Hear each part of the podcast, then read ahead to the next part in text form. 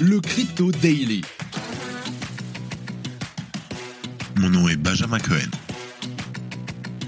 Et vous êtes bien sur le Crypto Daily. Le podcast qui traite de l'actualité crypto, NFT et métaverse. Dans vos oreilles, chaque jour, du lundi au vendredi.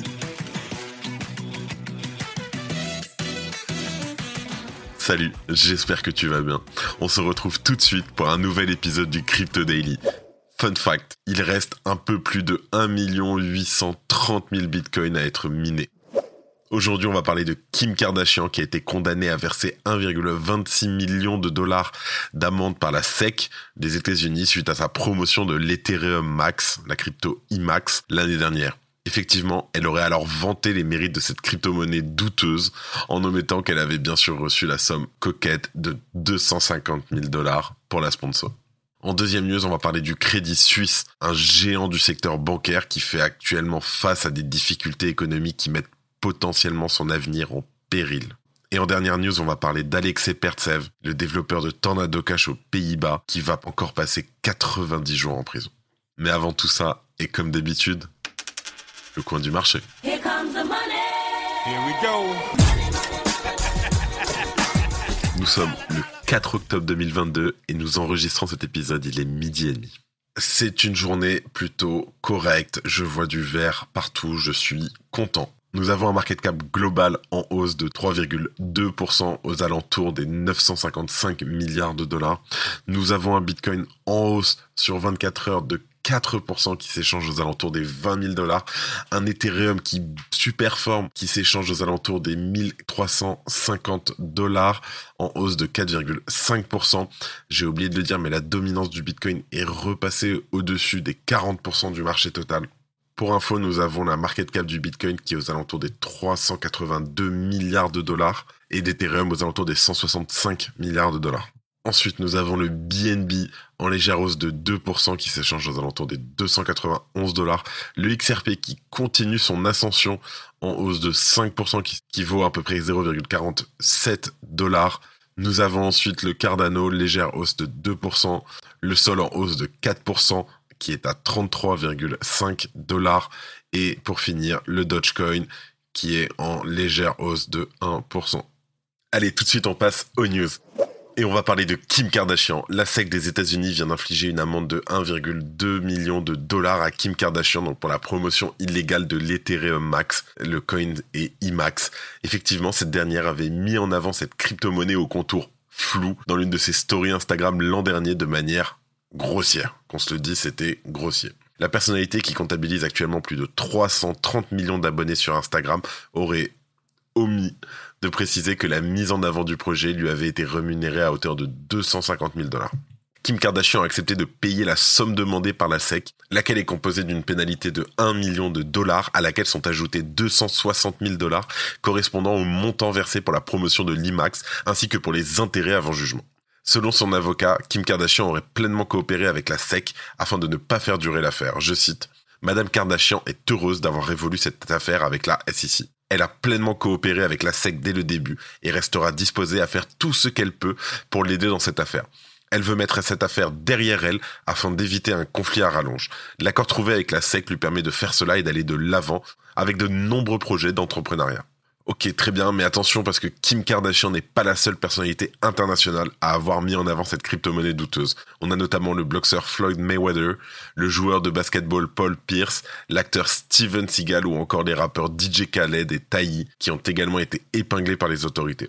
Effectivement, ces derniers ont fait l'objet d'un recours collectif de la part d'investisseurs américains, les accusant d'avoir fait gonfler artificiellement le cours de la crypto-monnaie aux côtés de deux de ses fondateurs. La courbe observée pour le cours de l'IMAX rappelle un bon nombre de projets du même ordre, souvent mis en avant de façon poussée et douteuse, dont la valeur s'envole après la sortie avant de redescendre brutalement et ne jamais remonter comme tu peux l'imaginer.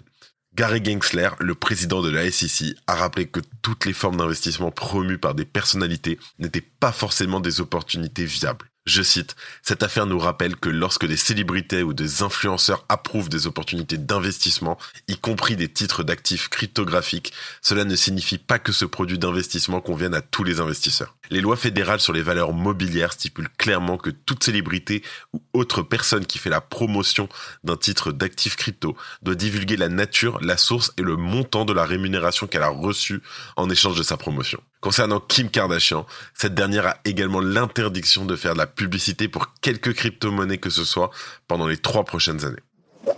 Si tu aimes le daily, sache qu'une note et un commentaire nous aident énormément. Aussi, si tu ne veux rien rater de l'actualité, abonne-toi. En deuxième news, on va parler du Crédit Suisse qui serait au bord de la faillite. En effet, ce week-end, un frémissement s'est emparé du secteur financier lorsque des rumeurs concernant une potentielle instabilité du Crédit Suisse ont commencé à prendre de l'ampleur. Concrètement, je t'explique, la banque Crédit Suisse aurait cherché récemment à trouver de nouveaux investisseurs pour pallier son manque de stabilité financière. Cette banque avait déjà été au cœur de l'actualité en début d'année lorsqu'une enquête Swiss Secrets souhaitait démontrer l'influence financière de la Suisse sur l'ensemble de la communauté internationale. La source à l'origine de la fuite de plus de 18 000 comptes bancaires allant de 1940 jusqu'à 2010 était restée anonyme, mais expliquait que le prétexte de la protection de la confidentialité financière n'est qu'une feuille de vigne couvrant le rôle honteux des banques suisses en tant que collaboratrices des fraudeurs fiscaux. Cette affaire ne devrait pas rassurer les investisseurs de la banque, puisqu'il s'agirait cette fois d'une incapacité à faire face aux difficultés économiques vécues par la banque. Dès lors, de nombreux observateurs s'inquiètent d'un potentiel chaos financier semblable à celui connu après la chute de Lehman Brothers en 2008 nous avons tout de même le Crédit Suisse qui essaie de rassurer ses investisseurs. En effet, selon des informations rapportées par le célèbre Financial Times, l'instabilité des marchés financiers ne toucherait pas seulement l'industrie des crypto-monnaies. En effet, le Crédit Suisse fait face à de sérieuses difficultés, mettant en péril son avenir à court terme.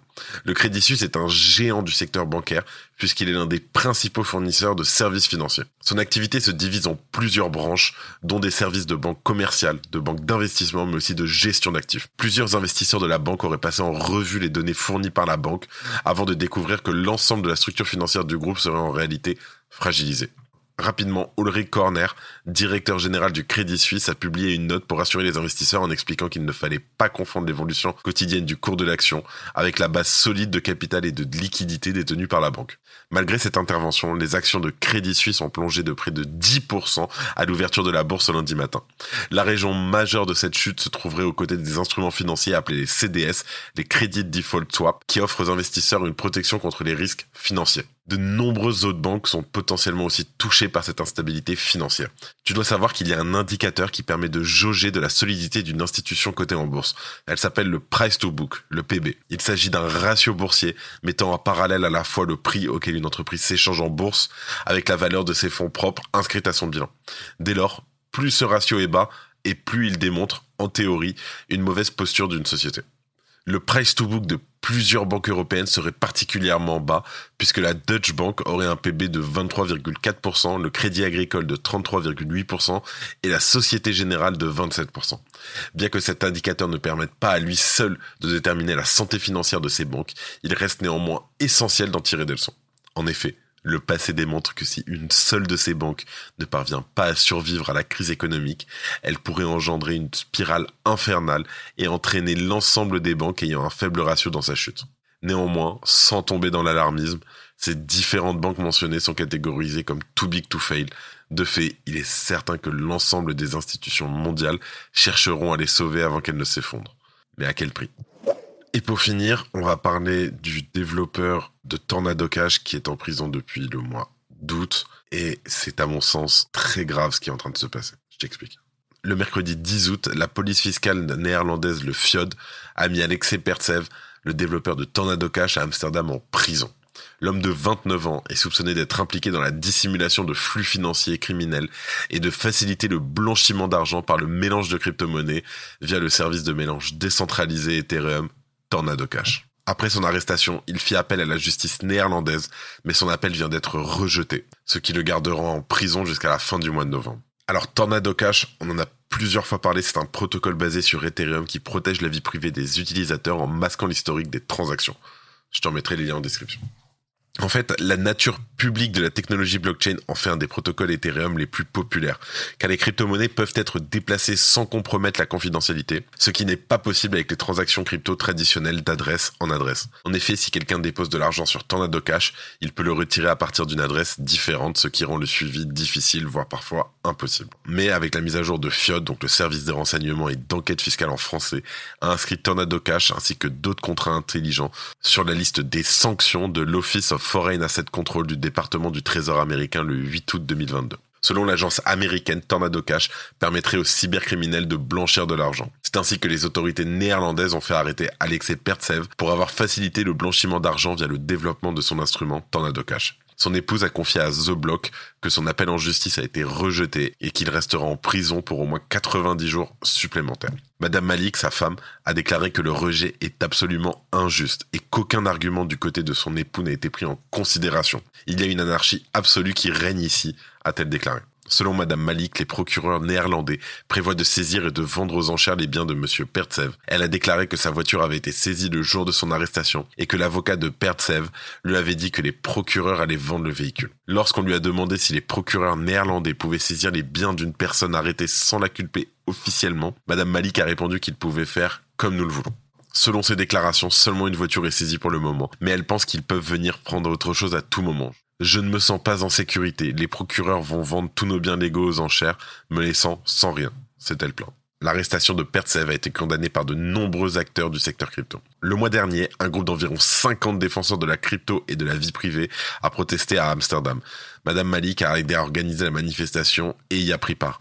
Les manifestants ont fait valoir que Monsieur Pertsev ne devait pas être tenu pour responsable de l'écriture d'un code open source qui plus est, quelle que soit la façon dont il est utilisé par de mauvais acteurs. Rends-toi compte, un code open source. En fait, littéralement, le mec est en prison pour avoir aidé une technologie open source. Et encore une fois, il y a beaucoup de choses très graves en ce moment, mais ça, ça en fait partie. Donc de tout cœur avec lui, et on espère qu'il va sortir très vite. Et deux petites actualités en bref pour finir. L'exchange décentralisé Transit Swap est la dernière victime des pirates opérant sur le marché crypto. Il vient d'annoncer qu'il a été victime d'une attaque qui lui a coûté la bagatelle de 21 millions de dollars.